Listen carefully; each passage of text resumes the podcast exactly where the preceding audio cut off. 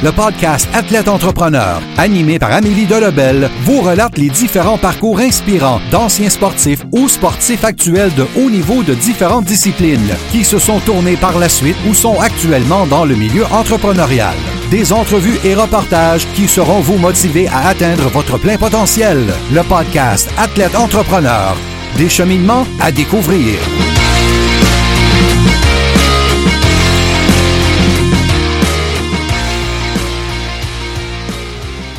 Bonjour à tous, ici votre hôtesse Amélie Delebel et je suis très heureuse de vous accueillir sur mon podcast Athlète Entrepreneur pour cet épisode 021. Athlète Entrepreneur est un podcast qui a pour but de motiver les athlètes ou anciens athlètes qui souhaitent se lancer en affaires. Pour cet épisode, comme j'avais parlé de Venus Williams, j'ai décidé également de vous raconter le parcours de Serena qui, comme sa sœur aînée, est toute une athlète, mais aussi une femme d'affaires. Serena Williams a débuté sa carrière professionnelle en octobre 1995 à l'âge de 14 ans, où elle a d'ailleurs remporté son premier titre, soit le Challenge Bell présenté à Québec. Elle a atteint le premier rang mondial pour une première fois en 2002.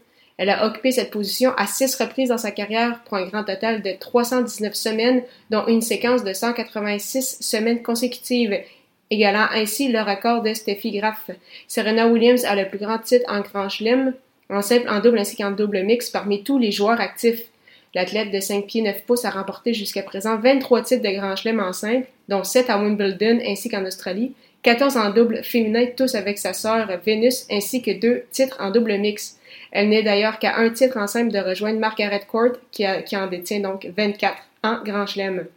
Tout comme sa sœur Venus, Serena a quatre médailles d'or olympiques, soit une en simple obtenue en 2012 à Londres, ainsi que trois en double en 2000, 2008 et 2012.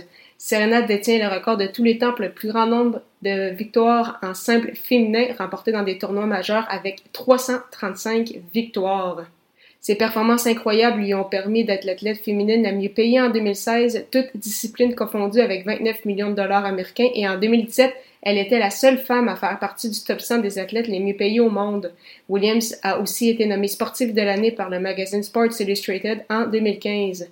Fait impressionnant, elle a engendré plus de 90 millions de dollars au cours de sa carrière uniquement avec ses gains en tournoi. Elle vient au premier rang de l'histoire chez les femmes avec cette somme, ayant obtenu plus du double que sa sœur Venus qui vient au deuxième rang. Le 1er septembre 2017, Williams a donné naissance à sa fille. Bien qu'elle ait arrêté la compétition à la mi-avril, elle avait tout de même terminé la saison au 22e rang. Elle était d'ailleurs enceinte de 20 semaines lorsqu'elle a remporté les internationaux d'Australie. Malgré quelques difficultés à son retour à la compétition, elle a été en mesure de participer à la finale de Wimbledon en juillet 2018 où elle a dû s'avouer vaincue devant Angélique Kerber. Malgré des hauts et des bas depuis un an, ayant entre autres été victime de dépression postpartum, Serena occupe toujours une place dans le top 10 du classement de la WTA et ce, à l'âge de 37 ans. Depuis le début de sa carrière, Serena s'est impliquée dans différents organismes et œuvres de charité en plus de créer sa propre fondation. En 2008, elle a bâti une école secondaire à son nom au Kenya. Sa fondation permet également à des étudiants défavorisés aux États-Unis d'aller à l'école. Les sœurs Williams, avec l'auteur Hilary Bird, ont écrit un livre intitulé Venus and Serena, Serving from the Hip, 10 Rules for Living, Loving and Winning, qui a été publié en 2005. Serena a également publié sa première autobiographie appelée Underline en 2009. Serena Williams a lancé sa première compagnie au printemps 2018 qui, comme sa sœur Venus, est dans le domaine de la mode. Sa marque appelée Serena est un projet qu'elle cherchait depuis longtemps car elle a toujours dit qu'elle avait deux grandes passions, soit le tennis et la mode. Bien évidemment, en raison de sa carrière, son projet a pris du temps avant de voir le jour, mais elle était très heureuse lorsque le tout est devenu officiel.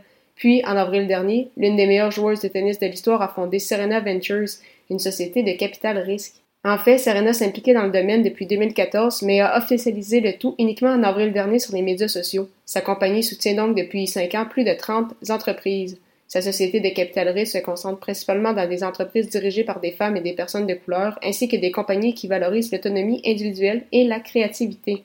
Ce sont des projets qui seront intéressants à surveiller au cours des prochaines années, tout comme ses performances sur le terrain. C'est ce qui met fin à cette émission. Merci beaucoup encore une fois pour votre support et en souhaitant que vous ayez aimé ce 21e épisode officiel d'Athlète Entrepreneur.